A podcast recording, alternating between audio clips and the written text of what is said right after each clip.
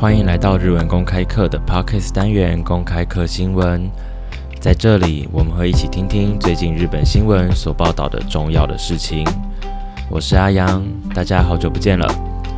平常都讲一些严肃的新闻，那今天我们就来聊一些轻松的话题吧。前阵子，日本有一个川柳大赏的比赛，他们公开了今年的作品，当中也不乏一些讽刺时事的幽默川柳。那这个大赏呢，就可以想一下，就类似我们台湾的那个迎宾式茶集的那个每年的征文大赏。那这些呢，也就是所有网友们大家一起发挥创意去讥讽今年所发生的事情的场合。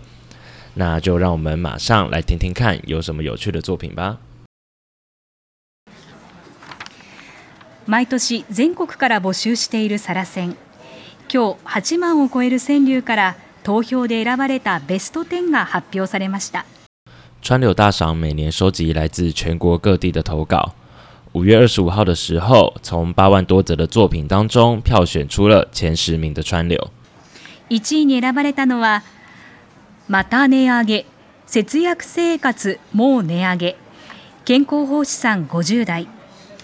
去年止まらなかった物価上昇に節約生活も限界に来ているとユーモラスに読んだ作品でした。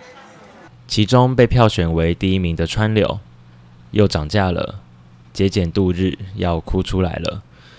这首川柳以幽默的手法写出了去年不断攀升的物价与之带来的节约生活。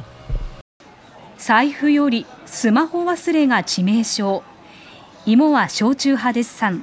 30代店員が手取り足取りセルフレジ3階から目薬さん40代今やスマホは財布以上に欠かせない存在となっていることやセルフレジの操作に戸惑う様子などデジタル社会をユニークに読んだ作品に多くの人が共感しました比起钱包忘记带手机更是致命伤店员手把手的教我用自助结账机许多人对于例如现在比起钱包，手机更是不能缺少的存在，又或者是对于操作自助结账机感到困惑的模样等等，这些资讯社会中才会发生的事件而感到共鸣。その他、熱が出て初めて室もらう父、トパーズさん50代、コロナに感染してしまった時の家族の暮らしを読んだ作品など。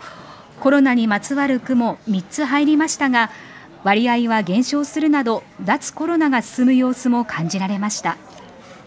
除此之外，也有由于发烧了，首次能拥有自己房间的父亲等等，一共三首诉说武汉肺炎疫情的川柳。不过相较之下，这些比例比去年减少，也从中感受出了疫情已经逐渐的离我们远去。今天的单词：川柳，川柳，川柳。幽默，幽默，诙谐，幽默。self-lady 自助结账机，self-lady。谢谢你听到了最后。日文公开课期望能为自学者打造更好的自学环境，欢迎追踪日文公开课的 Facebook 以及 Instagram 专业，我们会定期更新，嗯，努力啦！如果你针对今天的话题，又或者对日文公开课有任何的讨论，随时欢迎与我们联系。如果你喜欢这集 Podcast 的话，请不吝与我们以及你的好朋友们分享，又或者你也可以使用 Sound 的赞助功能奖励我们。基于流畅度等考量，中文翻译并不会完全准确。有能力的听众朋友可以点击资讯栏内的链接，直接观看原始新闻影片。我是阿阳，我们下次见喽，拜拜。